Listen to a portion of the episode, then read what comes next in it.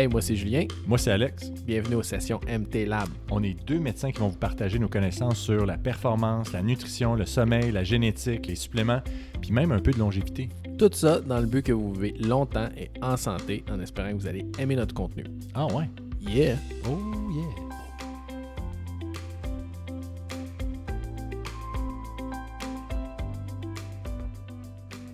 Salut Julien. Salut Alex, comment ça va? Ça va bien, man? C'est bientôt Noël. Oui, le fameux temps des fêtes. Le fameux temps des fêtes. Es-tu prêt? T'as-tu acheté tous tes cadeaux? Pas du tout. Pas du tout? Non, d'habitude c'est les dernières minutes. Euh, puis tu vois, on est mardi, on est invité à souper chez vous jeudi et j'ai pas acheté mes cadeaux. Excellent. Hey, je t'apprends euh, pas grand-chose en te disant que c'est notre cinquième podcast. Oui, c'est un, un- un- un gros anniversaire. Ouais, exactement, comme à chaque podcast. Félicitations. Pensais-tu qu'on allait se rendre à 5? Oui, Oui, parfait. oui, Excellent. idéalement j'aimerais ça qu'on se rende à 50. Mhm. Pourquoi pas? À la fin de cette année. On il nous reste quelques jours là. On en sort 8 par jour. Good. Hey, je voulais faire un balados du temps des fêtes. En fait, euh, je pense que tu as annoncé à notre auditoire qu'on allait parler de cholestérol, mais je voulais qu'on parle aussi de plein d'autres affaires. Fait que, euh, comme podcast ou balado de temps des fêtes, je voulais qu'il n'y ait pas vraiment de fil conducteur, pas vraiment de questions précises, mais plus des quelques questions que moi je te posais. Puis on commençait la discussion de même, puis ça va aller comme ça va aller, mon cher. On a un fil conducteur d'habitude? Euh, on essaye. On, essaie. Ben, le- nos recherchistes travaillent fort. Ouais, très fort. D'arrache-pied. Fait que euh, j'espère que ça va faire partie des balados qu'on fait de façon régulière. C'est quoi une balados? Un balados? Non, c'est-tu balado ou balados? hey j'essaye de pratiquer mon français. Écoute, là, on, on switch là, le balados. Bon, fait que t'es-tu prêt? Je suis prêt. All right, on commence ça tout de suite. Euh, je me souviens que dans le troisième balados ou de le troisième podcast, euh, tu m'as euh, tu m'as posé la question. Excuse-moi. Le balados, je trouve ça très drôle. Écoute, peut-être c'est le même qu'on dit ça. Moi, je pensais que c'était balado. Un balado diffusion, Balado-diffusion. un balado. Un Ouais. balado de On balados. Écoute, on demandera à notre auditoire. On va faire un appel à tous. All right. Dans notre troisième podcast, tu m'as simplement posé la question euh, un peu c'était quoi mon parcours pour arriver Oui. comme urgentologue, puis je trouvais ça super intéressant. J'avais embarqué euh, euh, là-dedans, mais je t'ai pas, j'ai pas été gentil, je t'ai pas reposé la question. Fait que là-dessus, je voulais te faire un miroir sur cette question-là. Je voulais comprendre un peu ton parcours, euh, comment tu en es venu à être urgentologue, puis surtout avec euh, le nouveau titre que tu as depuis quelques temps déjà, comme CMO en dialogue. Fait que je voulais un peu savoir ton parcours, puis tes intérêts, que ça soit au niveau travail, mais aussi j'aimerais ça que tu m'inclues euh, euh, nouveau sportif. Euh, qu'est-ce, que, qu'est-ce qui t'avait amené jusqu'à euh, être le Julien que, que je connais présentement? Là? Fait que, Fait qu'il faut que je parte de loin, là, quand même. ah, man, tu pars de, où tu veux. OK. Alors, tout a commencé un 4 octobre. Non, mais regarde, écoute, je pense que, mettons, à partir du secondaire, je pense que ça a été clair que j'avais des aptitudes plus pour les sciences de la vie, euh, tout ce qui est maths, chimie, euh, toutes ces choses-là. Je pense que j'avais un peu de facilité dans tout ça. Mais c'était pas clair pour moi encore qu'est-ce que je voulais faire. Jeune, je voulais être fermier. C'était- euh, mon objectif. Je trouvais ça le fun, travailler physiquement, travailler dehors. Alors, j'ai décidé d'aller dans une direction complètement opposée, c'est-à-dire travailler dans un- une urgence qui n'a pas de fenêtre et ne jamais voir l'extérieur. Mais euh, en fait, tout a commencé vraiment euh, au cégep où euh, l'espèce de, de, de, facilité en sciences continue à être là. J'ai trouvé ça quand même assez relativement plaisant, le cégep. C'était pas quelque chose qui m'a demandé énormément d'efforts pour ce qui est des sciences de la vie. C'est là que j'ai commencé vraiment beaucoup à m'entraîner physiquement plus. Avant, je faisais des sports. euh, tu sais, j'ai grandi en faisant des sports de type euh, n'importe quoi, le tennis, soccer, là, un peu comme, euh, comme tout le monde. Beaucoup intéressé au niveau de la natation, des sports d'endurance. Puis au cégep, c'était principalement, par contre, de la, de la bonne vieille musculation. On retourne là, plusieurs années en arrière, Mhm. c'était la mode. Il fallait avoir des t-shirts qu'on était capable de remplir complètement avec nos biceps et j'étais très fier de pouvoir le faire. Mais es-tu d'accord? c'est intéressant ce que tu dis. Euh, T'es-tu d'accord que, en tout cas, moi, c'est ça que j'ai vécu, mais que le cégep, le collège, c'est quand même une partie charnière du. de, de, de passer de l'adolescent au début de l'homme, même si je t'avouerais, moi, j'ai pas aimé la période de cégep, mais c'est quand même une période charnière là, de passer du secondaire où tu es très genre chouchouté, encadré, puis là, tu es lancé dans le cégep, puis let's go mon gars, faut que tu deviennes un homme, faut que tu saches qu'est-ce que tu veux faire parce que bientôt c'est l'université, puis fait que je pense que c'est une période que souvent on se cherche beaucoup. Oui. Et c'est là que, oui. disons, le sport, euh, les muscles, ah l'intelligence, les femmes, c'est tout là, là que C'est vrai que ça, le cégep, c'est quand même une, quelque chose, où, en tout cas, il y, a, beaucoup de choses qui se passent. Puis, je trouve que c'est vraiment une période difficile parce que tu dois faire des choix euh, de carrière très tôt. Mm-hmm. Euh, puis c'est pas évident. En tout cas, dans mon cas, c'était vraiment pas clair. Mais mes jobs d'étudiant, c'était que je faisais l'été, j'étais sauveteur. Euh, j'aimais bien les premiers soins, toujours aimé ça beaucoup. Euh, je travaillais au parc aquatique au Mont-Saint-Sauveur. C'était vraiment excellent comme, comme place pour travailler l'été. Puis, ce que je trouvais plate, c'est qu'on envoyait tout le monde en. Tu sais, des fois, on envoyait du monde en ambulance. Puis, je me disais, la personne qui reçoit l'autre bout, qu'est-ce qu'ils vont faire? Ça m'a toujours intrigué. Euh, dans ma famille, ma mère était une infirmière toute, sa, vie ou presque. vient de prendre sa retraite après je sais pas combien d'années de pratique. Ça doit être pas loin de 50, là, certains. Euh, puis j'ai toujours évolué un petit peu dans ce milieu-là euh, médical en ayant la chaîne du policier qui est mon père. Donc, au, au cégep, c'était pas clair pour moi qu'est-ce que je voulais faire. J'avais une curiosité pour ce qui était de tout ce qui avait entrer avec les premiers soins, mais c'était pas clair pour moi si je voulais devenir médecin ou pas. À un moment, donné, je me suis dit, ah, il me semble j'aimerais ça être prof de quelque chose. Euh, puis on, avait un conseiller en orientation, ce qui était absolument pas utile, honnêtement. ça m'a zéro aidé. Je lui demandais des conseils, qu'est-ce que tu en penses? Puis il disait, ben, t'as une bonne cotère, là, tu peux faire ce que tu veux. Je, je sais bien, là, mais je sais pas quoi faire. qu'est-ce, qu'est-ce que tu me suggères? Fait que finalement, toujours resté dans la tête de vouloir aller en médecine. Puis euh, j'ai appliqué. Euh, j'ai été accepté à l'Université de Montréal. Euh, puis de là, j'ai eu un parcours très plate, dans le sens où j'ai fait mes cours, j'ai fait mes stages. J'avais une idée claire d'aller très tôt dans, dans, mon parcours. J'avais un petit peu pensé à la chirurgie orthopédique. Mm-hmm. J'aimais bien le côté mécanique, sportif et tout. Euh, par contre, en faisant des stages, je me suis rendu compte que les peut-être les cliniques externes que je trouvais très répétitives, c'était pas quelque chose qui m'intéressait principalement, puis que le temps opératoire, c'était pas quelque chose qu'on faisait à tous les jours. dans ma tête, un chirurgien s'opérait tout le temps, mais ça a l'air que non. Euh, c'est même, on dirait, rare. Oui, c'est ça. Puis, euh, puis finalement, ce que j'aimais, ben, c'était un peu retourner un peu aux sources là, où j'aimais les premiers soins, puis euh, euh, être là à la première ligne. Donc, euh, j'ai décidé de faire le parcours qui passe par la médecine familiale, puis ensuite de ça, l'année supplémentaire en médecine d'urgence, qu'on appelle le, MU3, pour devenir une praticien à l'urgence. Puis c'est quelque chose que j'ai décidé quand même assez tôt, puis que j'ai jamais regardé en arrière, puis c'est ce que j'ai fait. Puis je regrette absolument pas mon choix. Je pense que c'était un super beau choix de carrière. Hmm. Ça fait plus de dix ans. Malgré ça, moi, je te connais quand même pas uniquement comme urgentologue. Je te connais également comme euh, entrepreneur, hmm. comme euh, développeur, pas web, mais euh, tu sais que tu codes. Oui, ça c'est vrai pour le monde qui ne savent pas trop. Hein? Coder, c'est comme coder, là, ils codent.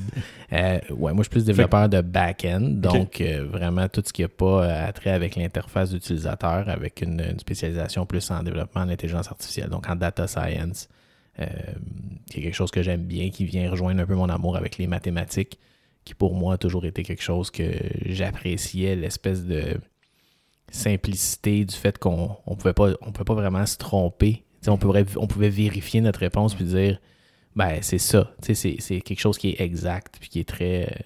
que j'ai toujours apprécié comme langage. Tu veux-tu dire que comme urgentologue, on peut se tromper? Très souvent. Très souvent. Oui, la médecine, malheureusement, c'est pas c'est basé sur de la littérature qui, certains, euh, nous donnent des fortes indications comme quoi c'est quand même la vérité mm-hmm. dans certains domaines, mais il y a tout un, volet de la médecine qui est, très ouvert en termes d'interprétation, puis euh, en termes de certitude lorsqu'on lorsqu'on voit des patients et qu'on les traite. C'est mm-hmm. rare qu'on ait une certitude absolue de ce qui se passe. Euh, on a une méchante bonne idée, mais c'est rarement blanc ou noir, c'est souvent gris. C'est clair. Puis, fait que, je- fait que tu viens de me- me- m'expliquer un petit peu le fait de coder. Euh, je t'ai parlé d'entrepreneur. Ouais. Puis, on a parlé aussi que tu es directeur médical. Fait que, de où vient un petit peu ces intérêts-là ou ce besoin euh, de te réaliser peut-être ou d'aller vers d'autres choses? Parce que, Ouais. tu sais, moi, même comme bon chum, souvent, c'est Je te dirais peut-être que je suis instigateur de certaines affaires, mais c'est clair que le moteur, souvent, c'est toi qui va faire ça. De, de où ça vient, puis pourquoi aussi? euh? Mais je pense toute, toute ma vie, j'ai été quelqu'un qui, qui fonctionne un peu par triple, qui part sur quelque chose, puis euh, quasiment un peu excessivement. Euh, à part dans ta relation de couple, je pense que là-dessus. ben, je suis excessivement en couple avec la même personne Exactement. de- depuis presque 12 ans. Exactement. Fait que je- c'est pour ça que je dis à part, tu sais, c'est pas un Ouais. trip, je pense, Non, non, de ce côté-là. non, non, exactement. mais, mais dans mes intérêts, que ce soit des loisirs, sport, euh, euh, défis intellectuels, je je suis quelqu'un qui va prendre un sujet, y aller à fond, essayer de tout connaître, ce qui peut, ce qu'on peut connaître sur le sujet, même si c'est impossible, puis atteindre un niveau où que là, je me dis, OK, là, je suis satisfait, puis souvent, je change, je fais d'autres choses après. Quand, quand, je me, quand je suis comme confortable, c'est là que j'aime ça changer puis apprendre quelque chose d'autre. Euh, fait que, tu sais, je te dirais que ça soit pour euh, l'astrophotographie, là, Mhm. avec un télescope, je veux dire, qui, qui fait ça. là. Ben, moi, je trouve, moi, je trouvais ça vraiment le fun. Toujours été intéressé par la physique, l'univers, etc. Les mathématiques, les ma- ça, ça, ça- ça un petit peu. rejoint. ouais, ça rejoint. Euh, fait que, je me suis demandé, je me suis mis vraiment à prendre des photos, là, des, des, des objets du ciel profond, puis c'est quelque chose que, que j'apprécie. J'ai moins de temps à faire, malheureusement, mais que je compte retourner euh, vers ça, là, très prochainement. Que ce soit euh, en cuisine, que ce soit en sport, que ce soit en, en construction. tu sais. Mhm. Je veux dire, j'essaie toujours d'apprendre des nouvelles choses, puis euh, de trouver une occasion d'essayer de me dépasser dans quelque chose. Fait que le volet plus euh, entrepreneuriat, je pense qu'il était issu de ça. C'était un sujet pour moi qui était un peu. euh, des idées, c'est une chose, mais les exécuter, Mhm. c'est une toute autre chose. Puis, tu sais, je pense que j'a- j'apprends encore énormément dans, dans- dans ce domaine-là. Puis, je pense que c'est infini comme domaine aussi, mais c'est quelque chose qui, qui m'intéresse, euh, le fait de pouvoir euh, créer quelque chose puis de le mener à bon terme. Je trouve que c'est euh, vraiment stimulant. Fait que, tu sais, Mm. moi, je- je- j'essaie toujours de chercher des loisirs ou des choses, du, du travail qui me stimulent intellectuellement parce que j'ai j'ai vraiment de la difficulté à mettre ma switch à off euh, dans ma tête Mhm. énormément. Et je pense que, tu sais, autant j'apprécie, puis je pense que ça fait de toi quelqu'un de- d'extrêmement intelligent. Je te considère comme quelqu'un de très brillant même. Je, ne dirais pas juste in- intelligent, mais très brillant. Est-ce que tu es d'accord avec moi, cependant, que avec tout ce qu'on lit, tout ce qu'on a été motivé à regarder sur ce qui est la nutrition, l'activité physique, comment optimiser notre vie de tous les jours, ça, c'est quelque chose que tu dois apprendre à faire, mettre la switch à off. Oui.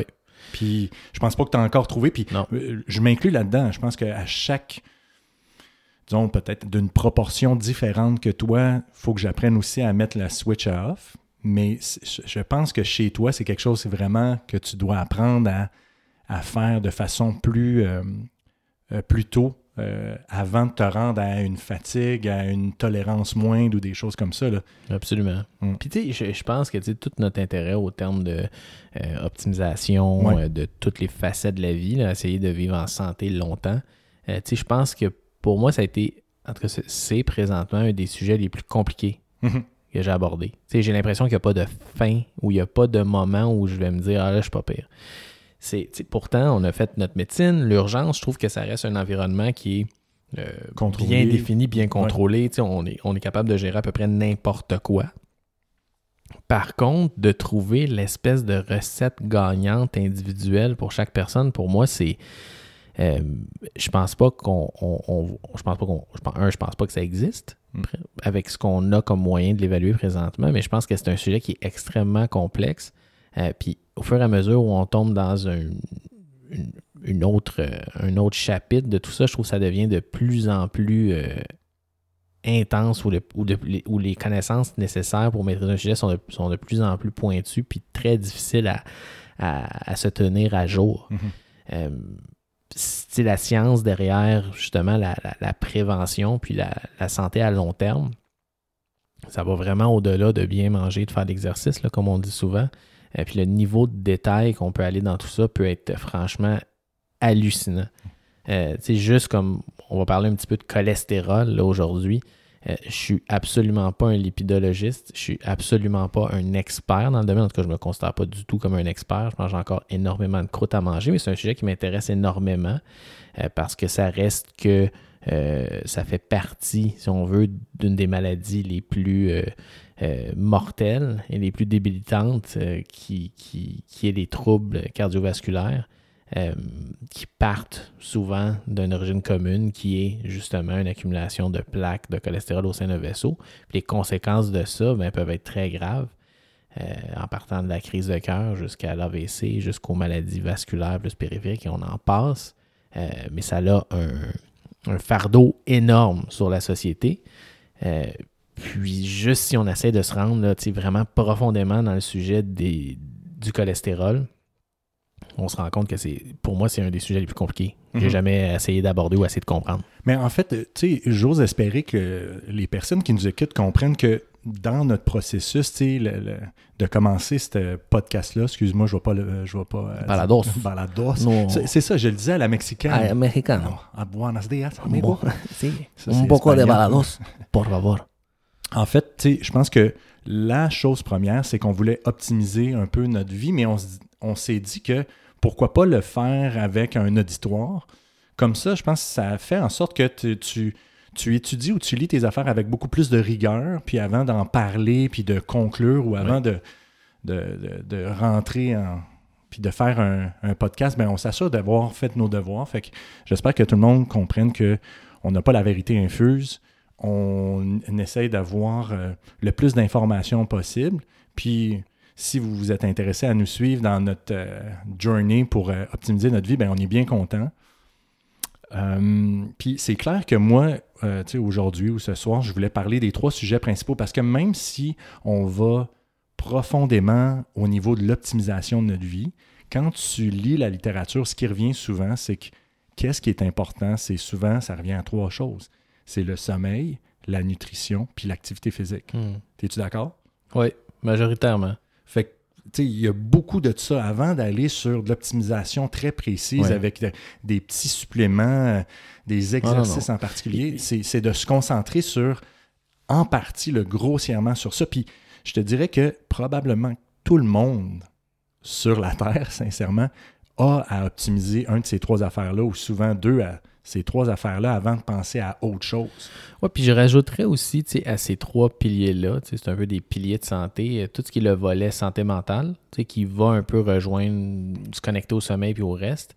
Euh, puis le, volet aussi, euh, réalisation de soi. Mm-hmm. Tu sais, tu as, beau dormir comme un chef, euh, t'entraîner puis manger, mais si tu ne te réalises pas là-dedans, puis dans ta vie, ça va pas bien, tu ne seras pas en santé. Moralement, je veux dire, ça mènera à rien. Complètement. Mais un bon sommeil va, tout. va toujours aider à ah, une réalisation de soi, je pense. Mm. fait que je voulais passer à travers les trois piliers, dans le fond, avec toi, puis de discuter par rapport à ça j'avais mis cette question-là, mais je sais pas si le monde savent. Tu veux-tu expliquer comment on s'était connu? ça, c'est drôle. Ça, c'est drôle en tabarouette. C'est la première fois que, euh, que ça arrivé, en fait. Euh, coup de foot, C'est un coup de foot. Non, non. Ben, oui, c'est un coup de foot d'amitié. Hein? Mais, mais euh, la façon, en fait, comment te briser la glace, euh, ça m'est jamais, ça, m'est jamais, jamais, arrivé encore. Euh, mais ça, c'était très drôle. On était à Sacré-Cœur.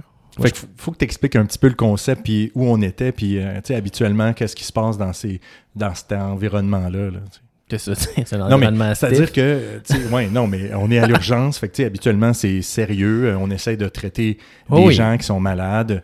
On connaît pas beaucoup de monde. Fait que souvent, c'est plus, euh, tu sais, il y a une certaine gêne. Euh, le monde se parle pas beaucoup. Puis souvent, même, je te dirais que le monde est sur la défensive. Oui, énormément. Tu sais, fait que. Oui, tu sais, l'urgence, c'est un milieu assez hostile, dans, un, dans, un, hôpital. c'est mm. comme, c'est des, des clics, hein, très fermés. Tu sais, une urgence fonctionne différemment d'une autre. Tu sais, quand tu arrives, tu es comme, es comme évalué dans les premiers mois. Puis comme résident, dans ce, dans ce temps-là, on était résident. Euh, moi, j'étais à R3, donc je finissais. Toi, tu étais à R5. R4, R5. R4, R5 en, médecine d'urgence spécialisée. Fait qu'on était comme les deux en fin de nos formations respectives. Euh, puis on avait un peu passé, je dirais, cette espèce de, de, de, de, de faire nos preuves localement. là, dans le sens avec le staff, on avait du fun. C'était quand même plaisant comme, euh, comme environnement là, pour, pour étudier puis apprendre. Puis à un moment donné, c'était-tu moi qui. Non, c'est moi qui arrivais pour faire une nuit, hein, je pense. Puis toi, t'étais de soir, ou je sais pas trop. Puis là, je rentre dans le. Puis on, on, on s'était. Tu sais, je, je savais, on savait on était qui, Ouais. tu sais, parce qu'on se croisait dans, dans, dans, dans les cours, à faire de même. Mais euh, là, c'était vraiment drôle parce que je rentre, tu sais, puis tu arrives faire ta nuit, tu viens de prendre une douche, tu te mets du parfum, tu essaies de ne de, de pas te sentir misérable, là, tu sais, je m'en vais passer la nuit de bout, ou- aussi bien de aussi bien euh, tu sais, avoir de l'air réveillé puis propre. Là. Euh, fait que là, je rentre dans l'espèce de. C'est une espèce de cubicule en, à Sacré-Cœur, appellent là, comme l'espèce d'aquarium. C'est comme une espèce de poste avec la vitre autour, puis euh, les médecins sont là pour écrire leurs notes. Là, je rentre. Là, t'as mon Alex euh, en bon, en bon tratch là, qui fait Hey, ça sent donc bien bon. hein. C'est, c'est, quoi ton parfum? C'est quoi ton parfum? Je suis comme quoi? Il dit, mais ouais, hey, c'est, quoi ton parfum? J'ai dit, ben, je me rappelle pas dans ce temps-là, c'était quoi? C'était Hugo Boss. man. Hugo Boss. Hugo Boss. je me souviens, man. J'ai dit, ben, Hugo Boss. Il dit, ben, Tabarnan, c'est le même que le mien. C'est pour ça que ça sent. Non, c'est parce que j'ai dit, sacrifice, tu de même que je chante? oui, c'est ça. Dit, c'est le même que je chante. Impressionné. Je, je sais pas, man. Il dit, j'ai dit, pourquoi? Il dit, ben, c'est le même parfum que moi. Je dis, ben, regarde, t'as fait un bon choix, ça, je te dis, hein? Fait que ça, ça a comme scellé l'amitié. Ça, c'est l'amitié. Ouais, depuis ce temps-là, écoute, on, s'échange au parfum. euh, puis tout va bien. Euh, ouais, ça, c'était quand même assez, euh, comme dirait Alex, curieux. Curieux. Ouais. Mais c'est un peu comme ça comme, comment on s'est rencontrés. Puis après ça, on s'est un peu perdu de vue. Puis euh, finalement, on a travaillé au même endroit au CHIM. Fait que c'est un peu de là, là qu'a commencé Ouais. notre amitié. Ouais. Je trouvais ça comique. Je voulais introduire. C'est quand même drôle. C'est quand même Ouais. très drôle. Tu le, le boy euh, qui, qui était là. Tu, tu sens vraiment bon. C'est quoi ton parfum? J'étais comme, qu'est-ce que tu dis, là? Effectivement, vu de même, c'est curieux. C'était très drôle. All right. Fait que si on y va, la première, euh, le premier sujet que je voulais parler, c'est la nutrition. Oui. Puis je voulais discuter, tu sais, tu, euh, en fait, tu m'avais annoncé euh, depuis quelque temps que tu voulais faire un jeûne prolongé. Oui. Puis tu avais choisi, euh, disons, la fin de semaine dernière, Oui. Le moment de- du début de ton jeûne, avant, avant de faire le souper de Noël euh, qu'on a jeudi, euh, jeudi cette semaine. Je voulais savoir euh, un peu comment, ça, comment ça va? Est-ce que c'est encore en cours? C'était quoi le but? Comment ça a été? Bon, fait que le, le, le bottom line, c'est que c'était un échec lamentable. Ça n'a pas été un échec. Ben, écoute, tu sais, oui, dans le sens que je Ok. m'étais, je m'étais parti pour dire, ben, je vais, je vais faire un 4 jours. Euh, puis le but, de, c'est pas de faire une espèce de jeûne avant le temps des fêtes, loin de là l'idée, c'est que euh, j'aimerais ça un 3 ou 4 fois par année, euh, faire des jeûnes un peu plus prolongés pour l'aspect toute autophagie, anti-inflammation, l'effet anti-inflammatoire derrière tout ça. Euh, qui peut avoir des bénéfices là, qui ne sont pas encore euh, nécessairement prouvés, mais qui font du sens. Puis comme c'est une intervention qui est relativement sécuritaire des gens en santé, Et Ben, simple. et simple, je veux juste pas manger, Ouais. euh, on se dit, ben, tu sais, pourquoi pas l'essayer? Il y a, peut-être plus de downside à pas le faire si dans 10-20 ans, on a finalement des papiers qui nous disent, hey, c'est vraiment bon. Euh, ce qu'on a comme étude présentement, c'est regarder immédiatement après un état de jeûne plus prolongé, qu'est-ce qui se passe au niveau du corps humain. Euh, puis c'est très intéressant. Tu sais, la résistance à l'insuline diminue énormément. Il y a des modifications qui se font au niveau de la protection cellulaire qui perdurent dans le temps. Il y a des études qui sont sorties sur euh, le jeûne prolongé avant un traitement de chimiothérapie avec la diminution vraiment des effets secondaires, etc. Étant donné que quand on est dans un jeûne plus prolongé, notre corps se met vraiment dans un mode défensif qui va euh, diminuer les voies métaboliques qui causent les vieillissements, puis stimuler les voies métaboliques qui causent la, la- la réparation cellulaire. Mhm. Donc, le but est ça. Et pour que ce soit efficace, il faut que ça soit au-delà de trois jours, idéalement. Euh, éventuellement, j'aimerais ça me rendre à une, à- à une semaine. Euh, puis je me suis dit, ben, j'avais fait déjà 48 heures assez facilement. Je me suis dit, ben là, je vais y aller pour un 4 jours. Ça devrait bien aller. Puis, première erreur, je dirais, j'ai commencé, pour moi, je trouve que ça a été plus difficile. La première erreur, c'est que j'ai commencé en après-midi. Donc, après le, mon, mon- mon premier repas, moi, je mange vers midi, une heure. Euh, j'ai commencé là, pris un super bon repas, pas de problème. Puis, euh, arrivé l'heure du souper, j'ai eu vraiment faim. Mhm. Là, j'étais comme tabarouette. euh, sais, je m'attendais à avoir un, un petit pic de ghrelin puis avoir un peu plus de, de faim à ce moment-là. Puis là, je me suis dit, OK, ça va passer. Puis je te dirais que ça a été vraiment difficile euh, pour les 50 heures qui ont suivi. Dès le début, hein? Dès le début, ouais, Mm. ça a vraiment pas. Alors que le premier 48 heures que j'avais fait, c'est pendant que je travaillais de nuit. J'avais trouvé ça un petit peu plus facile parce que la nuit, j'ai moins faim de base. Puis euh, euh, le jour, ben, lorsque normalement tu as un petit peu plus tes, tes- tes- tes épisodes de faim, ben tu dors. Mhm. Euh, puis j'avais commencé après un souper aussi, tu sais, donc j'avais eu du recul et tout. Fait que ça, je pense, pour moi, ce que j'ai appris, c'est que c'est plus facile pour moi de commencer au souper. euh, parce que naturellement, je mange pas du souper jusqu'à midi et demi le lendemain. Fait que ça fait comme un premier 16-17 heures euh, qui change absolument rien. Fait que je pense que ça, mentalement, ça l'a aidé. Puis, une autre chose aussi, c'est la dernière fois que j'avais fait ce, ce- ce jeûne un peu plus long, là, pas tellement, là, un, jeûne assez, un jeûne assez court, c'était euh, après une semaine où j'avais vraiment diminué mon apport de, euh, de Sucre, carbs de puis de sucre là, énormément.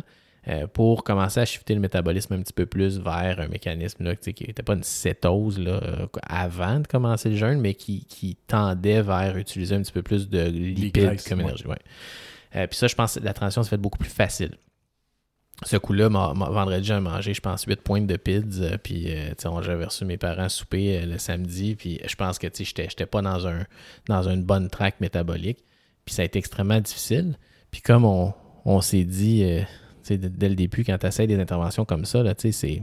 C'est un marathon, là. ça donne rien là, de se flageller parce que tu n'es pas capable de, de- de faire ce que tu voulais accomplir. Puis aujourd'hui, euh, en revenant de travailler, euh, ça faisait quoi, 51 heures, je pense? Quand même, tu sais, pas sincèrement, c'est Ouais. quand même 50 heures. Là. Moi, Ouais. je trouve ça c'est significatif. C'est ça, tu sais, vraiment comme un, un, un jeûne avec euh, juste du bouillon de poulet, là, puis de l'eau. C'était à peu près juste ça.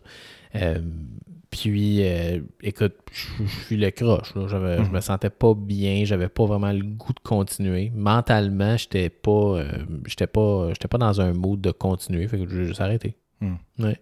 Fait que ce n'est que partie remise. Non, c'est clair. Ouais. Puis, tu sais, quand tu parles de trucs qui pourraient améliorer, tu sais, quand je repensais à ça, tu- que tu m'exprimais la, la difficulté que tu avais, parce que Ouais. reste qu'on se parle de temps en temps, on se texte de temps en temps. Des puis, fois. tu sais, dès le début, euh, je comprenais que ça avait l'air d'être déjà dur. Puis, comme n'importe quoi, quand tu commences puis c'est déjà dur, souvent, ça va être... euh, Ce, ce n'est que le début. Ouais.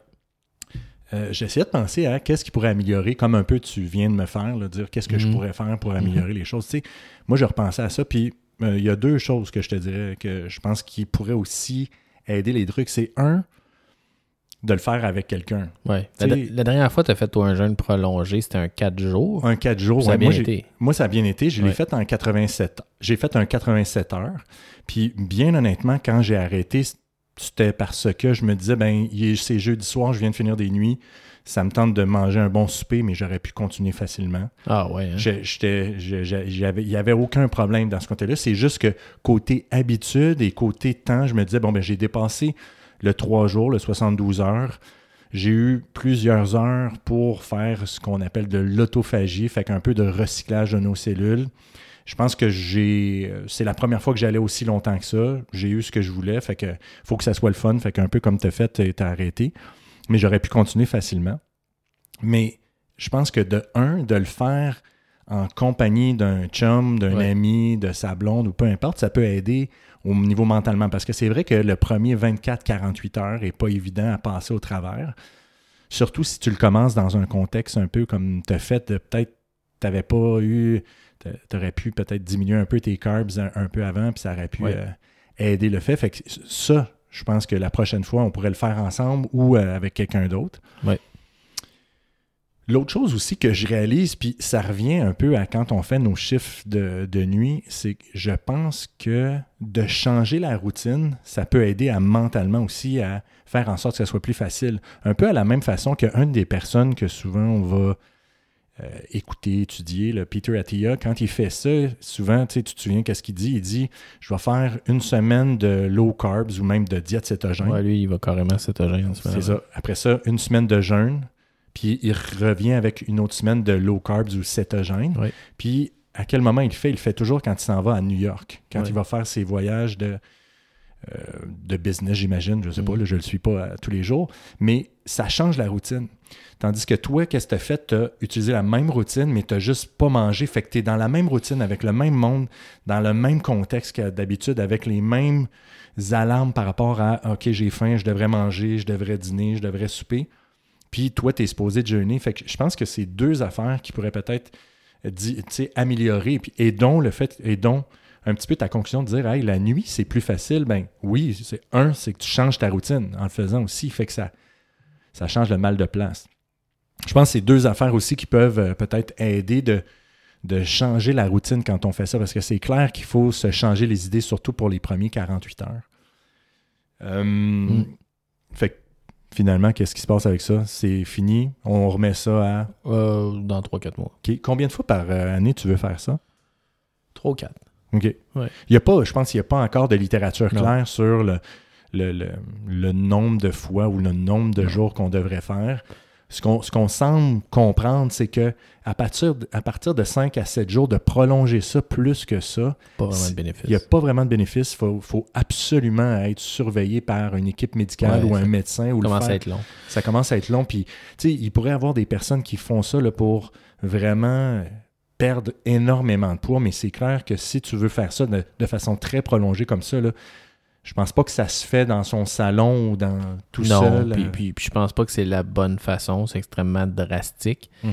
Euh, je pense que justement, quand on parlait tu sais, d'optimisation, là, avant de commencer de parler de faire des jeûnes prolongés, euh, il faut être rendu à un niveau où on dit écoute, on a un poids santé, on fait ce qu'il faut au point de vue nutritionnel, on fait ce qu'il faut au point de vue euh, habitude de vie. Là, on peut aller un petit peu plus loin puis aller vers les jeûnes un peu plus prolongés.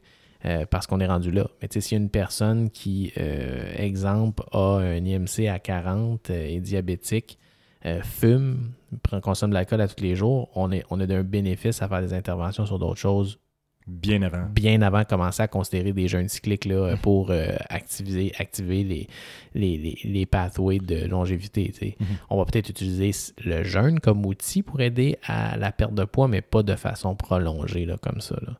Euh, parce que c'est très drastique. Puis d'un, c'est pas tout le monde qui est capable. Puis de deux, euh, c'est pas quelque chose qu'on peut faire du jour au lendemain non plus. Même moi, avec la pratique, là, déjà en faisant Ouais. du time restricted eating, de manger euh, presque dans une fenêtre de 6 heures là, maintenant. Euh, malgré ça, passer 48 heures, c'était très difficile. là. Fait que donc, c'est- je pense qu'il faut juste avoir un objectif en tête. Puis ça dépend où on est rendu là, dans toute cette optimisation-là. là. Puis je pense de, de, de revenir à c'est quoi ton objectif quand Exact. tu fais ça, c'est toujours la, la meilleure chose à faire. là. Euh, good. Dans le fond, je voulais te demander un petit peu qu'est-ce que tu fais du euh, de genre présentement là, comme day-to-day, comme euh, alimentation. Fait que Ouais. tu, tu m'as répondu en, fait- en me disant que Ouais. tu fais du. Time restricted eating, toujours, pratiquement. Euh, quand je dirais 95% du temps et plus. Euh, donc, moi, je ne déjeune pas. Puis, souvent, je dîne vers 1h30. Je vais souper vers 6h30, 7h. Puis, c'est à peu près tout. Je mange à ma faim. euh, des aliments qui sont cuisinés 99% du temps. Euh, des sucres raffinés une fois de temps en temps parce que j'aime ça. Euh, mais sinon, dans mon alimentation, j'essaie de, de prendre des carbs, des sources de carbs qui sont complets, là, qui sont pas euh, des pâtes là, nécessairement, mais plus l'exemple patates douces ou des choses comme ça. Euh, puis d'éviter justement des aliments qui sont faits de, de, de sucrose ou de fructose ou qui ont des sucres raffinés à l'intérieur ou qui sont extrêmement processed food. Là. Fait que, point de vue gras, euh, j'essaie de balancer entre des gras saturés et non saturés, d'avoir des sources. euh, euh, moi, je suis une diète plus omnivore, donc je mange n'importe quoi. Mais la source de protéines est toujours de qualité. J'essaie de manger plus bio, grass-fed, mais grass-finished aussi. Donc, pas nécessairement juste commencer avec des, des protéines là, qui ont été commencées lorsqu'ils étaient plus jeunes, là, avec euh, au, au- au grass, puis ensuite de ça au grain. Euh, le but de tout ça, c'est de rechercher dans, la viande des ratios oméga 6, oméga 3 euh, qui sont euh, très loin des ratios qu'on a présentement. Souvent dans notre diète, si on fait juste manger des choses sans trop regarder, on, peut aller- on va avoir des ratios des fois de 40, 60, là, même pour un, d'oméga 6 versus oméga 3, qui est probablement euh, contribue un petit peu à, l'inflammation chronique, puis aussi probablement aux maladies cardiovasculaires, là, dans aider un petit peu la, euh, la génération de, de, de plaques là, au niveau des artères. Puis ton poids, t'as- t'as- tu ré- J'étais à T'es-tu 200, stable? 200, 200, ouais, c'est 200 stable. livres stable, ouais. avec ça, c'est OK. 200 livres stable. Il faudrait que je, je- je me fasse le petit exercice de mesurer un peu mon taux euh, de gras, mais tu sais, on, on commence à être pas pire juste pour l'estimer en, en se regardant. Mhm, Absolument. Puis tu sais, je, dois être quand même, à- à- je suis pas mal plus bas qu'il y a trois mois, ça c'est assez évident, mais il y a encore un peu de place à, à l'amélioration. OK. Puis tu, tu viens de commencer à discuter un petit peu par rapport aux lipides, aux gras. Ouais. Euh, on l'a annoncé. Pour ceux qui ne le savaient pas, c'est le temps des fêtes, euh, Noël Ouais. bientôt. fait que souvent, une des choses qui nous inquiète, c'est que la, la diète ou la nutrition prend le bord, le sport prend le bord. Puis on se dit, eh boy, je vais manger plein de gras, plein de sucre, mais tu sais, beaucoup de gras, souvent, le monde s'inquiète par rapport à leur alimentation qui va être pas équilibrée, puis en plus, on fera pas de sport, puis là, on va revenir, puis on voit souvent ce gros boom-là, tu sais, en début janvier, là, au, gym, les abonnements, C'est pour ça que les gyms fonctionnent. c'est sûrement ça. hein. Tu sais, c'est ça qui fait que leur modèle d'affaires fonctionne. C'est que si c'était toujours occupé comme ce l'est le 4 janvier, il y a- je veux dire, il n'y aurait, il y aurait pas de place. Mhm. Il ne pourrait pas avoir autant de membres dans un gym. Le modèle d'affaires dans les gyms traditionnels est basé sur le fait que ils savent que tout le monde va s'entraîner un mois, ça, ne viendront pas de l'année, mais ils ont payé pour l'année. C'est fou, par exemple. C'est vrai. Mais, mais, c'est- mais c'est ça. Fait que, puis, on, puis quand on parle de changements qui perdurent dans le temps, ben, de s'entraîner une semaine après avoir abusé dans le temps des fêtes, c'est pas ça qui, euh, qui change quelque chose. Là. Tout bien de pas y aller. là. Non, absolument. Mais en même temps, c'est une des inquiétudes des, de- des gens Ouais. ou euh, de notre auditoire ou de tout le monde par rapport à, au gras, aux lipides, de pas trop en manger. Qu'est-ce qui est bon, qu'est-ce qui est mauvais? Puis je sais que tu as, parlé un petit peu qu'on allait à- aborder le sujet des lipides ou du gras, du cholestérol dans notre alimentation. Fait que j'étais un, un peu intéressé de t'entendre parler par rapport à ça.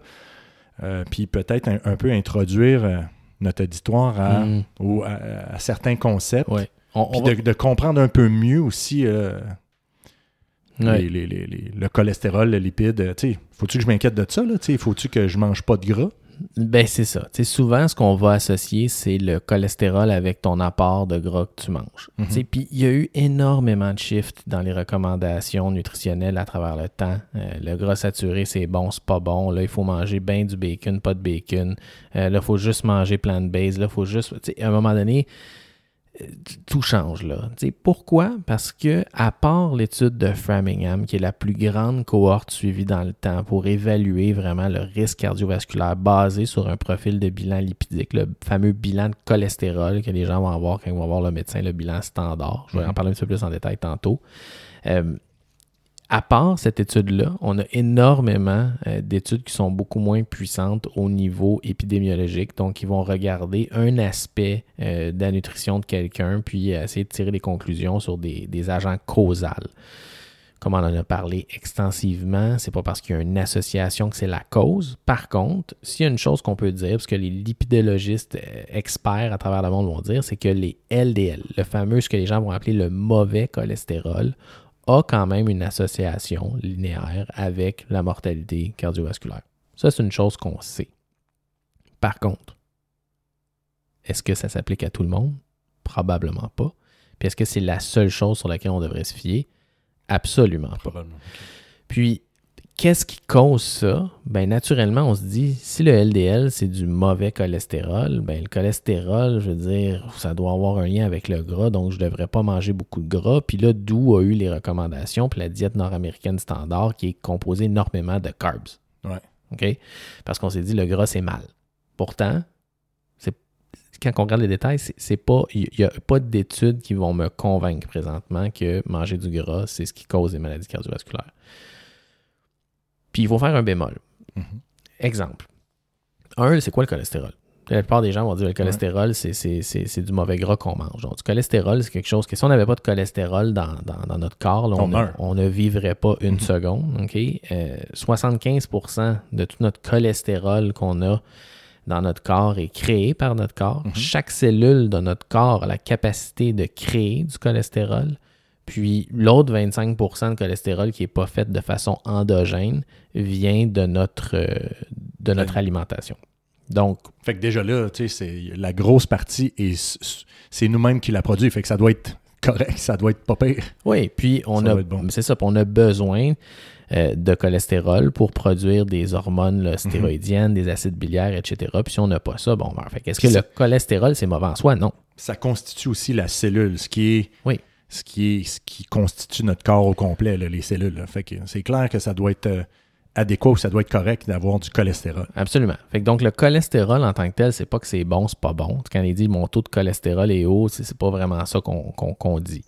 Ce qui nous intéresse, c'est le type de particules de gras, ok, appelons-le comme ça, euh, qui euh, compose, si on veut, ce qu'il y a dans notre plasma ou dans notre circulation, puis qui, qu'est-ce qui se passe à chaque moment, là, puis comment ça, ça peut mener à créer des problèmes cardiovasculaires, euh, puis faire des plaques, puis faire en sorte qu'à un moment donné, ben, on a des crises de cœur, puis des, des, AVC, des choses comme ça.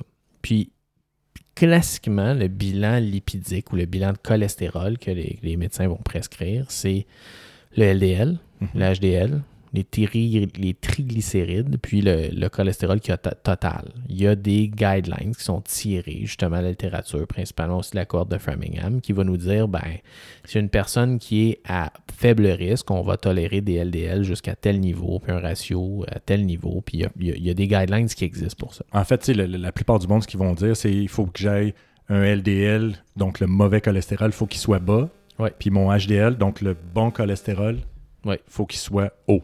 Ouais. En gros, c'est ça que je devrais retenir. C'est vraiment ça? Non. Puis le, bon cholestérol, encore une fois, c'est dérivé d'études euh, qui regardaient les concentrations de HDL, qui est une sorte de, de, de, lipoprotéine, euh, qui, euh, qui a un volume plus grand, qui a une densité plus grande, puis qu'on dit que ça est, pas est moins associé à de la maladie cardiovasculaire, là, comme, on, comme, on, comme on en parle. Euh, fait qu'on s'est dit, ben, plus c'est haut, mieux c'est. Non, c'est pas vraiment, c'est pas ça la réalité. Puis, euh, en plus, la plupart des études regardaient juste le HDL-C et non le HDL-P, le nombre de particules en tant que tel. Puis plus ça va, plus on voit dans la littérature, ce qui nous intéresse, c'est les, particules. C'est quoi leur grosseur, c'est quoi leur nombre exactement. Euh, donc, le bilan lipidique de base, euh, va nous donner un certain portrait, mais va être difficile pour nous de mesurer exactement c'est quoi le risque cardiovasculaire. Puis je vais donner certains exemples. On a eu, il y a eu des études qui démontraient, par exemple, qu'ils ont pris une cohorte de, gens qui font euh, énormément d'exercices. qui font, c'est des ultramarathoniens, des gens qui font des Ironman, qui, eux, ont des diètes plus du type cétogène, euh, étant donné qu'ils aiment ça utiliser le gras comme source de carburant primaire par la nature des exercices qu'ils font. Puis, euh, ils n'ont pas forcé à faire ça. Ils ont recruté des gens qui avaient ce mode de vie-là, puis qui performaient énormément avec ce type d'alimentation-là parce que ça, ça fitait avec euh, leurs besoins pour leur, sport. Puis on dit, bon, on va prendre ceux qui font les mêmes sports, on va prendre des gens de les mêmes sports, puis on va regarder la différence entre leur bilan lipidique. Donc, des populations qui sont très en forme. Les deux, là. On parlait de gens qui font des ultramarathons, qui mangent un peu n'importe quoi, qui mangent bien, mais qui ne sont pas dans une diète cétogène, donc qui ne qui mangent pas 90% de leurs calories en gras, alors que les autres qui euh, font leur diète cétogène prenaient 90% de leur rapport calorique par des gras, majoritairement saturés. Ce qu'on va dire, c'est du mauvais, du mauvais gras, du lard puis des affaires de même. Ont, ils ont mesuré euh, leur LDL. Euh, puis ce qu'ils ont remarqué, c'est que le mauvais cholestérol, qu'on peut appeler le comme ça, le LDL, était euh, beaucoup plus élevé, presque deux fois plus élevé chez les gens qui étaient sous la diète cétogène, qui faisaient des ultramarathons. Fait qu'est-ce que ça veut dire que ces gens-là sont plus à risque de mourir d'un événement cardiovasculaire? Mm-hmm. Pas clair. Probablement pas. Parce que ce qui semble causer le plus ces, euh, ces maladies-là, c'est lorsque les particules de LDL vont s'infiltrer à travers les, le mur de nos artères. Puis pour pouvoir s'infiltrer, il faut que les particules soient de taille plus petite, puis en plus grand nombre. C'est mhm. normalement euh, il y a un cycle là, où le LDL est rapatrié vers le foie, etc. Et il y a une partie, des fois, ben, oups, qui, qui va passer à travers notre mur de nos artères. C'est là qu'il peut s'accumuler, créer une plaque. Fait que ça, c'est ça. Puis être inflammatoire, là. créer une inflammation, une plaque, éventuellement bloquer complètement, ou partiellement, puis éventuellement complètement l'artère, puis faire infarctus, AVC, crise de cœur. Euh, c'est exactement. Puis, euh, on se, rend compte, c'est que les, particules très petites et en, grand nombre, c'est pas quelque chose qui est souhaitable. Euh, donc, ils ont, été dans l'extrême, donc ils ont mesuré euh, avec des résonances magnétiques nucléaires, des NMR qu'ils appellent, pour mesurer vraiment la taille et le nombre des particules de LDL chez ces deux, chez ces deux groupes d'athlètes-là. Et ce qu'ils se sont rendus compte, c'est que les LDL des gens qui étaient sur une diète fortement cétogénique, qui mangeaient juste des gras saturés, avaient, euh, un nombre de particules beaucoup plus faible et la taille était beaucoup plus grosse. Donc, probablement que leur, leur molécule d'LDL était franchement moins hétérogénique, donc franchement moins à risque de créer des maladies euh, cardiovasculaires, alors que les autres étaient dans les standards. OK? OK. qu'est-ce que ça veut dire exactement? si, si, on revient là, au euh, bilan lipidique, parce que dans le sens que le bilan lipidique, c'est ça que ça monte? Fait non. Fait le bilan lipidique, ce qu'il va nous montrer, c'est seulement euh, une quantité d'LDL. Mais il ne va pas nous montrer un reflet du nombre de particules qu'on a. Normalement, si on a bien, bien, bien des particules, c'est parce qu'ils sont de petite taille. Si on a moins de particules, ça veut dire qu'ils sont de plus grosse taille pour une concentration similaire. on n'a pas vraiment le choix. Fait comment, comment ça fonctionne? Ben, c'est qu'on on va essayer de trouver des façons de les mesurer. Euh, puis là, il y en a plusieurs. La première, ça serait justement de faire un NMR, c'est-à-dire une, résonance magnétique là, euh, nucléaire pour vraiment essayer de calculer le nombre. Puis plus récemment, dans certains laboratoires là, qui font presque pas dans le monde, c'est de faire euh, une électrophorèse qui, de ces, de ces particules-là, puis d'aller les compter. Une chose qui est plus accessible, moins coûteux, parce que ces deux tests-là, on voudrait les faire au Québec, puis c'est extrêmement difficile. La plupart, euh, c'est mis ailleurs au Canada dans certains laboratoires. Puis aux États-Unis, il n'y a pas beaucoup de laboratoires non plus qui vont le faire de façon fiable. Fait que nous, ce qu'on peut faire, c'est mesurer euh, les apolipoprotéines B, l'ApoB. Puis pourquoi on peut mesurer ça? C'est que globalement, toutes les, les, particules de cholestérol qui sont mauvaises ou hétérogéniques, comme le LDL, comme le LP petit a, toutes ces particules-là ont une molécule d'ApoB après eux. Puis, on le sait que euh, comme c'est très, très présent dans notre plasma, ben, si on mesure nos ApoB, ça nous donne un reflet de notre nombre de particules qu'on va avoir, principalement de LDL, parce que 90% euh, de ce qu'on va retrouver dans le plasma du LDL, qui reste très longtemps, va avoir un ApoB après. Donc, si on mesure nos ApoB, ça nous donne un reflet assez cheap pour mesurer le nombre de particules qu'on a de LDL. Donc, ça, a une bien meilleure valeur prédictive euh, du risque cardiovasculaire.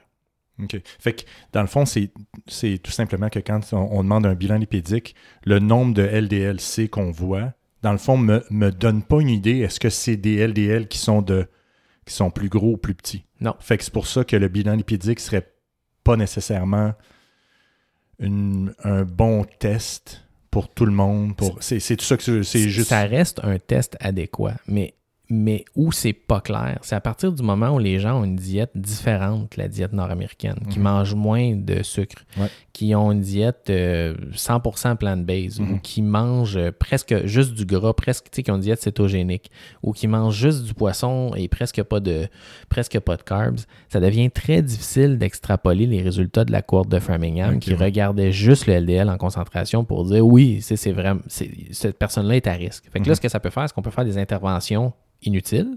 Et au contraire, peut-être qu'on ne sera pas assez agressif. Donc, donc c'est là qu'il faut se dire quand on a quelqu'un qui ne fit pas dans le moule, comme on va dire, qui c'est de plus en plus vrai là, mm-hmm. euh, avec tout ce qu'on lit. Puis, je veux dire, on rencontre des gens là, qui ont des diètes là, que je ne suis même, pas, même pas capable de la nommer, cette mm-hmm. diète-là. Euh, fait qu'est-ce que de se fier sur une étude populationnelle qui regardait vraiment des diètes standard en nord-américaine, est-ce que, est que d'extrapoler ces résultats-là sont bons? Non. Donc à ce moment-là, probablement qu'on a plus de bénéfices à aller un petit peu plus loin dans nos bilans. Euh, si c'est indiqué, naturellement, si tu as 26 ans, tu es top shape, ça donne rien de faire un bilan lipidique. on est mm. d'accord?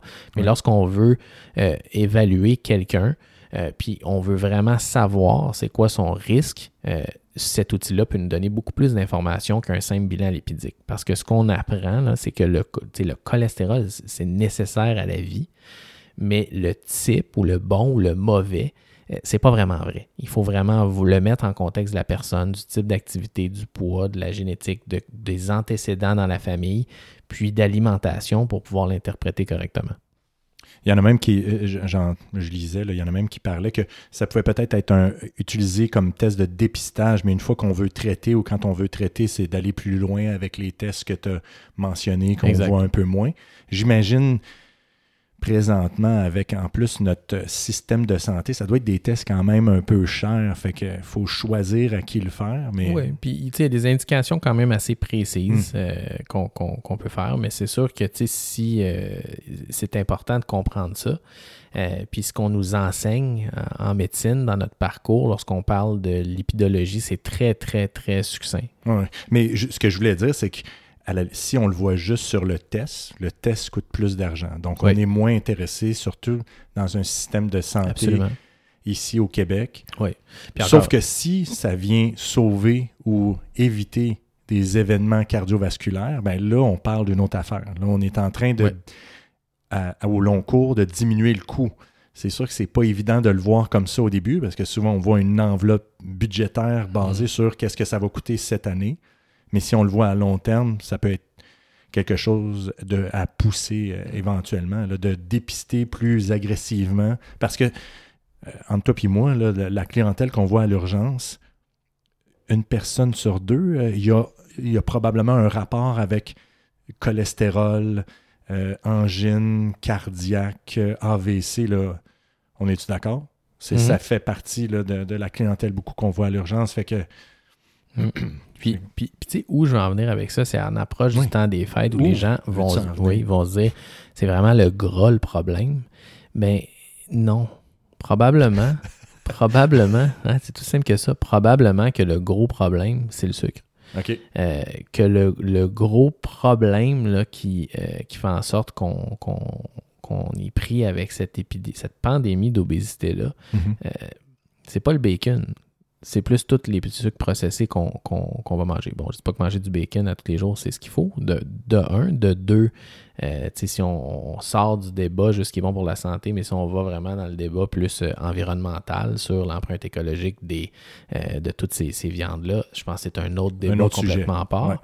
Mais si on reste vraiment dans l'argument juste de qu'est-ce qui, est, qui est bon ou pas bon pour la santé là, individuelle,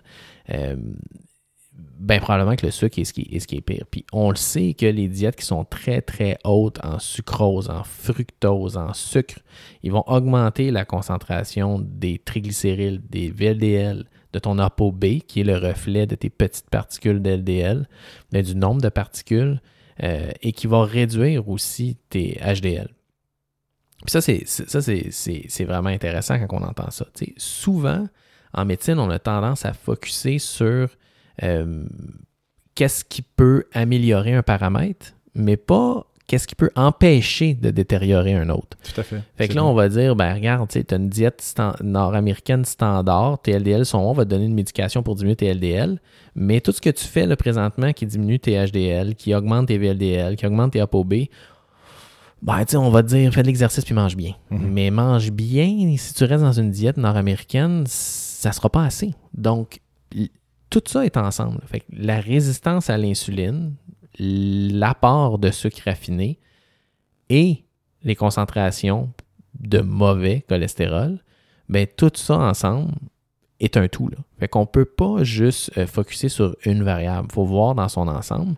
Fait que dans le temps des fêtes, probablement que c'est les huit tartes au sucre qui vont être plus le problème avec les bonbons après le souper, puis la, canne dans l'arbre sans n'en plus finir, puis de faire ça jour après jour, puis aussi juste la quantité qu'on absorbe. Probablement que c'est ces molécules-là qui ont plus d'incidence sur jouer sur la composition de nos lipoprotéines, puis qui va augmenter notre risque cardiovasculaire euh, et qui va augmenter notre résistance à l'insuline. Donc, puis, puis ça, on commence à le voir de plus en plus. C'est-à-dire que le focus qui était entièrement sur les lipides, les gras, maintenant on se rend compte peut-être que finalement, euh, c'est pas, la, pas le, portrait entier. Entier, ouais. Et qu'un va avec l'autre. Il y a toujours un équilibre, là, tu sais. Toujours un équilibre. Ouais, ouais. Puis toujours un équilibre. Donc, tu sais, je pense que les points qu'il faut ramener, c'est est-ce que manger du gras cause des maladies cardiaques? C'est pas clair. Pas clair, ouais. OK? Euh, probablement non. Puis c'est pas nécessaire. Pas, C'est pas nécessairement un pas égale l'autre, ouais, exactement. Est-ce que le LDL est, un, est associé directement avec des maladies cardiovasculaires? Il y a des associations chez les patients qui ont une diète nord-américaine standard. Mais est-ce que les LDL seulement, c'est 100% du portrait? Non. Les particules sont vraiment importantes. Mhm. Puis, ne pas oublier que l'apport de sucre et de carbs raffinés, pas bon, là, de sucrose puis de fructose, vraiment, euh, vont faire en sorte qu'on va vraiment aller complètement massacrer notre profil lipidique. Euh, comme en plus de tout euh, ce qu'on peut causer comme effet délétère au niveau de la résistance à l'insuline, puis progresser vers des maladies métaboliques comme le diabète. Donc, c'est ça, là, dans le temps des fêtes, qu'il faut faire attention. Je vous dirais, si vous avez le choix entre un morceau de dinde puis la peau de dinde versus deux tartes au sucre, allez-y avec un petit peu plus de dinde. Mm. Alors, un peu plus de dinde. C'est le temps d'une dinde, dinde, dinde, dinde, dinde. dinde. C'est ça. C'est ce que j'avais à dire. Mais le, mais mais le cholestérol et la liptologie, là, on pourrait en parler, je pense, pendant des jours, euh, mais de façon très succincte. là, si on veut faire un petit topo, c'est ça sur quoi j'aimerais que les gens euh, sortent, euh, se, se rappellent. C'est qu'il n'y a pas seulement que le bilan standard, il y a d'autres choses qui vont vraiment moduler notre risque cardiovasculaire. Puis, il faut aller un petit peu plus en détail, il faut l'adapter aussi en fonction de ce qu'on mange, puis que- comment on fonctionne comme individu. Hmm. Puis, tu sais, c'est le temps des fêtes. Fait que, tu sais, je veux dire, c'est normal. Il va y avoir du chocolat, il va y avoir du sucre. Mais euh, ce qu'on veut dire, c'est d'y aller en modération, un peu comme l'alcool, ça va être le temps des fêtes. Fait que d'y aller à- à- en modération, là, que ce soit alcool, sucre, puis Mm. même gras, là, tous ces, Ah oui. ces trucs-là. là. Surtout les quantités, mais je te garantis que je vais en manger du sucre dans le temps des fêtes. Là. Moi, j'adore ça. Là, puis, euh, je veux dire, c'est certain que je vais en manger de la tarte au sucre. Là. Mhm. Et- mais euh, c'est ponctuel. tu sais, C'est pas une habitude là, Mm. de, de faire ça tous les soirs, là, par exemple. Mais il faut vivre un peu aussi. là. Absolument, tout à fait. C'est bon Hey. pour le volet mental. Hein? Le- Tout un, à autre, autre pilier d'avoir du fun. Complètement. Et c'est la raison pourquoi j'ai arrêté de jeûner aujourd'hui. J'avais plus de fun.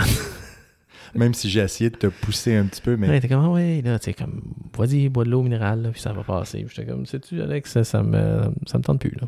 Bon, Ouais. c'est bien, c'est bien correct. Hey, je pense que ça fait un, c'est un bon résumé par rapport à euh, présentement ton alimentation, euh, qu'est-ce que tu fais euh, au jour le jour, puis je trouve ça vraiment intéressant euh, comment tu as abordé un peu là, le, le le gras, les lipides, surtout avec le temps des fêtes qui s'en vient. Je pense que ça fait un bon wrap-up par Oui. rapport à- au côté euh, nutrition euh, chez toi. Euh, J'aurais voulu euh, aborder peut-être le, côté euh, sport ou activité physique présentement aussi là, dans la vie de tous les jours. Euh, tu t'es mis euh, depuis quelques mois à faire euh, du CrossFit de façon plus régulière. Ouais. Euh, comment ça va au niveau de l'activité physique? Comment tu incorpores ça? Euh, As-tu des conseils à nous dire? Euh,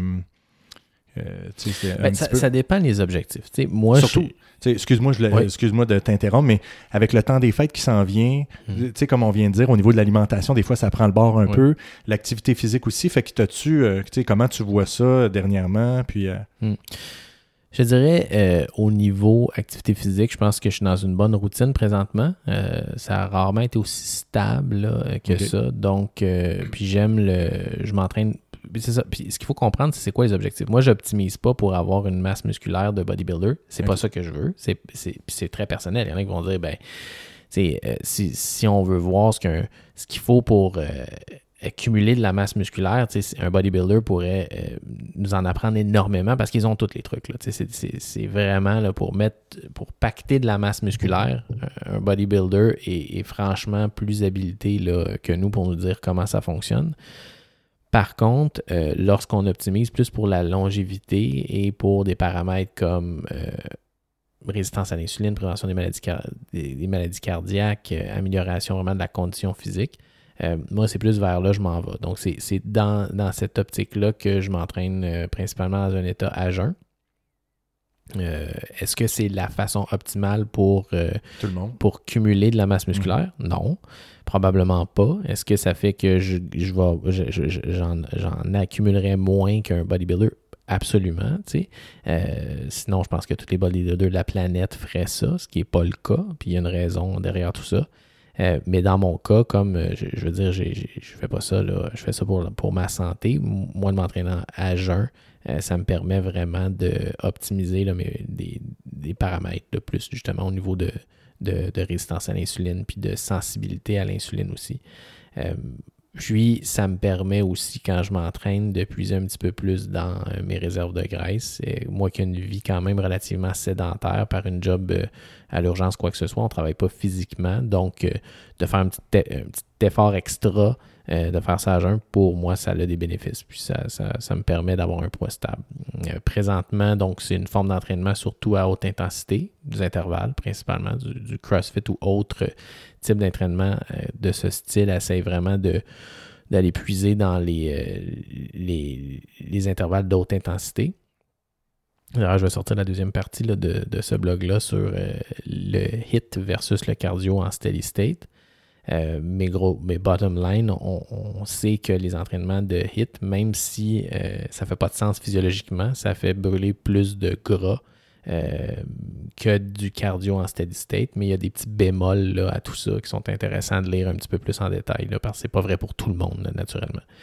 Euh, donc, c'est là que je suis. Euh, comment j'aborde le temps des fêtes? Ben, on le sait que si on veut mitiger un petit peu l'effet des excès du sucre, de la tarte au sucre, que j'aime vraiment, le chocolat aussi, que je vais en manger pas mal.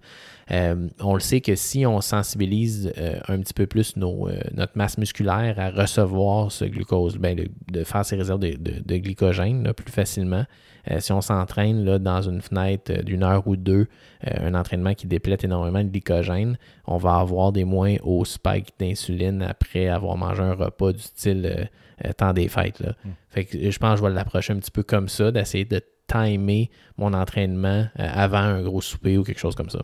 Si possible. C'est mhm. sûr, si je travaille avant, c'est pas possible.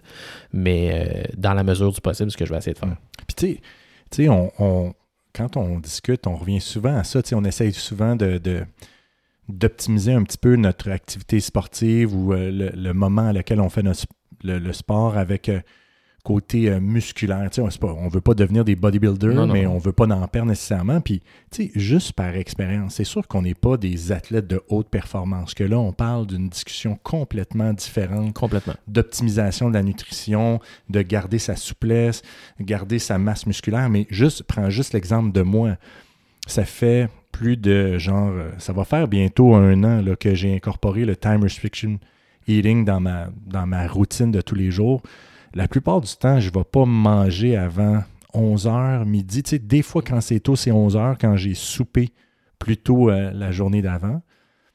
Puis tu peux peut-être en témoigner. Je pense pas que j'ai perdu de la masse. Je pense que j'en ai même gagné de la masse musculaire. Oui, puis, puis tout dépend d'où on part. C'est sûr que c'était un bodybuilder avec 7% euh, de gras, euh, puis que on est rendu dans l'hyper spécialisation où on veut optimiser les gains de masse musculaire ben de, manger six heures après son entraînement, c'est probablement pas la façon de le faire. Mhm.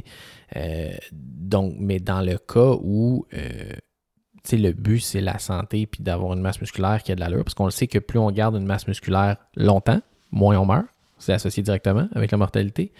Euh, donc, de maintenir sa masse musculaire, c'est important. mais grosso modo, on, peut quand même gagner énormément de masse musculaire là, en s'entraînant puis en mangeant 6 heures plus tard. C'est mhm. pas grave. Mais si on veut optimiser pour ça, probablement que ça fait plus de, de, sens de, exemple, quelqu'un qui mange à midi puis à 7 heures, de s'entraîner vers 5h30. Mhm. ça ferait plus de sens là, physiologiquement. Absolument. C'est toujours intéressant la discussion par rapport à soit la croissance ou la longévité, le growth ou longevity. Puis je pense que nos discussions sont toujours autour de ça, puis comment on trouve le sweet spot d'être. Parce qu'effectivement, comme tu le dis, là, pour bien vieillir, il faut avoir une certaine masse musculaire, il faut la maintenir, puis il faut en avoir une bonne. Puis ça, ça passe par certaines activités, certaines nutritions et tout. Mm-hmm. Mais aussi, il faut faire attention pour ne pas dépasser le sweet spot, puis de là venir jouer euh, au niveau de la longévité et tout. Là. Fait que, Je trouve ça intéressant parce que, encore une fois, on n'a pas de réponse précise on essaye d'optimiser. Puis ça serait intéressant euh, éventuellement ou même bientôt là, de, d'aller tout ce qui est euh, IGF-1 et tout, là. Oui, exactement. Ou tout ce qui est euh, tu sais, protéines, Ouais. euh, BCA. euh, leucine, etc. Qu'est-ce exactement. qu'est-ce qui est utile? Puis, La créatine aussi, là, Ouais. comment, comment tu peux, est-ce que c'est quelque chose qu'on pourrait introduire, à quel moment, sur... Pourquoi, etc. Pourquoi, puis exactement, là, fait que Ouais. ça serait intéressant. Puis comme tu dis, il y a toujours là, c'est, tu sais, c'est performance versus longévité. C'est Ouais. un peu le trade-off avec euh, le insulin growth factor. Ouais. Euh, puis ça aussi, c'est un sujet complexe. Là. Tu sais, que Mhm. c'est pas juste euh, Ah, plus t'en as, moins c'est bon. Non, non, Non. c'est, plus compliqué que ça. Euh, puis ça, je pense que ça, ça se voit un, un sujet vraiment en entier. Là. Oui, absolument. Ouais, ça pourrait être ça. euh, puis je pense qu'on a des, on a des amis euh, qui sont spécialisés pas mal dans le domaine, là, que ça serait bien de, de- d'avoir on board pour ce podcast-là. euh, pour, euh, pour aller un petit peu plus en, profondeur justement dans euh, ce qui est supplémentation, IGF justement, là, comment ça marche, qu'est-ce que ça fait sur le- la santé, parler plus de performance peut-être athlétique, puis pour les gens qui sont intéressés d'optimiser ça un peu plus. Mhm. là. Quand on, dit- on parle d'IGF et tout ça, c'est les pathways ou les, comment on appelle ça, les, les processus là, faisant appel à l'hormone de croissance qu'on a endogène et non, là, on n'est pas en train de parler d'injection de, non, de- exact. Ouais. de produits pour augmenter nos, euh, nos performances. Fait que c'est juste d'optimiser notre, nos euh, molécules endogènes. Ouais, exact. Excellent. Super. Super. Très intéressant. Puis je voulais finir avec euh, peut-être le dernier pilier important, le sommeil. Comment ça va ton sommeil? Parce que, tu sais, depuis quelques mois, tu as un horaire plus régulier. Qui se termine le 1er janvier à 7 h du matin lorsque je recommence à travailler. Comment tu... ouais, fait que... OK, que- comment ça va le sommeil? En pensant au 1er janvier, Pré- Présent. moins bien. Ouais, ouais, maintenant, là, ça va très mal. Non, mais ça va très bien. Euh, honnêtement, le, le sommeil, j'ai vraiment un horaire. C'est la première fois de ma vie, je pense, j'ai un cycle circadien aussi euh, régulier.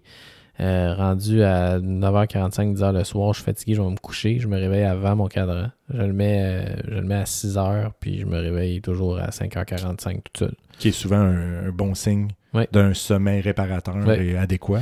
Puis je me réveille en forme. Je m'ouvre les yeux, puis je suis comme, OK, c'est l'heure. Ça, je dois avouer, la, la, la- la fois que ça m'est arrivé avant, euh, c'était probablement quand j'étais au cégep. Ah ouais. hein? Ouais. Ouais. De façon régulière, là, de dire là, à tous les jours, je me réveille par moi-même. Euh, je me rappelle pas la dernière fois que c'est arrivé. J'ai eu des moments, quand tu es en vacances ou des choses comme ça, mais je pense qu'un trois mois de jour a vraiment euh, stabilisé cette- ce cycle circadien-là. Euh, tout est beaucoup plus régulier. Là, le niveau d'énergie, l'appétit, euh, c'est assez hallucinant. Alors souvent, je trouve que quand notre cycle est très perturbé, surtout à l'urgence, avec des, des, des- des corps qui vont euh, avoir du rapid cycling, on va passer Mhm. de nuit, jour, soir, etc., euh, souvent, je ressens moins la fatigue. Je suis globalement un peu plus fatigué tout le temps, mais euh, je sens pas le, le besoin de dire Hey, il faut que j'aille me coucher, je suis brûlé. C'est très rare, ça arrive. Puis à l'inverse, quand je me réveille le matin ou l'après-midi ou le soir, hein, peu importe, euh, je suis rarement, je me réveille rarement en disant Yes, tu sais, c'est- je suis prêt. Ouais. D'habitude, c'est snooze, snooze, snooze, snooze. Ok, je vais avoir en retard, il faut que je me dépêche. Ouais. c'est ce qui est pas mal ça. Puis à part le fait que ton horaire c'est est plus régulière, y a-tu quelque chose que tu y a-tu un truc que tu fais qui, qui fait en sorte d'améliorer tout ça ou euh, Euh, ben, tu sais, j'essaie d'optimiser avec ce qu'on ce qu'on fait. Là. Donc, euh, tu sais, exercice physique euh, loin de l'heure du ouais. coucher, pas manger avec, à l'heure du coucher. J'essaie de faire beaucoup là, les, la, la drop de température. Donc, la chambre est pas mal plus froide. Des fois, je vais prendre une douche chaude avant de me coucher. Euh, j'ai commencé à mettre des lunettes là, qui bloquent vraiment la lumière bleue. Euh, quand je regarde justement le data sur le, Oura- Mhm. le Oura Ring, j'ai vraiment euh, moins de, de latency, là, vraiment de, ouais. latency là, en fait entre le moment que je me couche puis je tombe endormi. Ouais. Euh, puis j'ai euh, j'ai un petit peu plus de. J'ai à peu près un 15% plus de, de sommeil profond. De-. Ça, ça, c'est malgré. J'avais vu une grosse amélioration avec mon cycle circadien. Mhm. Puis en mettant ces lunettes-là, là, que j'ai pas pour faire exprès. Mais normalement, ce que j'essaie, c'est à partir de l'après-midi, vers 2 heures. euh, je les mets. Il n'y a pas de force. C'est vraiment juste pour bloquer la lumière bleue à 100%. Euh, puis je fais ça. je- J'essaie de les garder jusqu'à temps que j'aille me coucher. Fait que si je regarde la télévision, par exemple, je vais garder ces, ces lunettes-là. Puis je trouve que ça m'a aidé. Mais c'est clair que j'imagine, surtout pour toi qui est. Euh, t'écoutes, euh, souvent le soir, t'écoutes des films ou t'es souvent sur ton ordi. Ouais, c'est clair que t'es toujours en train de, Ouais. de réveiller ton cerveau, ta rétine de, de pilule pour rester réveillé. Là. Fait que, Exact. Good, man. Eh ben, tu sais quoi, ça faisait un peu le tour de qu'est-ce que je voulais discuter avec toi aujourd'hui. Euh, on s'était dit que j'allais l'idée un peu plus la discussion, de poser des questions, puis on allait partir de là pour, euh, pour parler de certains sujets qui nous intéressaient, surtout du, euh, des lipides, du gras. Oui. Je pense que ça a été super intéressant. Je te remercie de t'être prêté au jeu. Écoute, pas de problème. J'espère que tu vas, tu vas avoir un, un bon temps des fêtes, pas trop d'excès, tout en modération, comme je te connais. Ouais, c'est pas mal ça, man. Good. Puis sinon, ben, tout le monde a un joyeux temps des fêtes. Puis on se revoit en 2020. En début janvier. OK. All right. All right. Bye.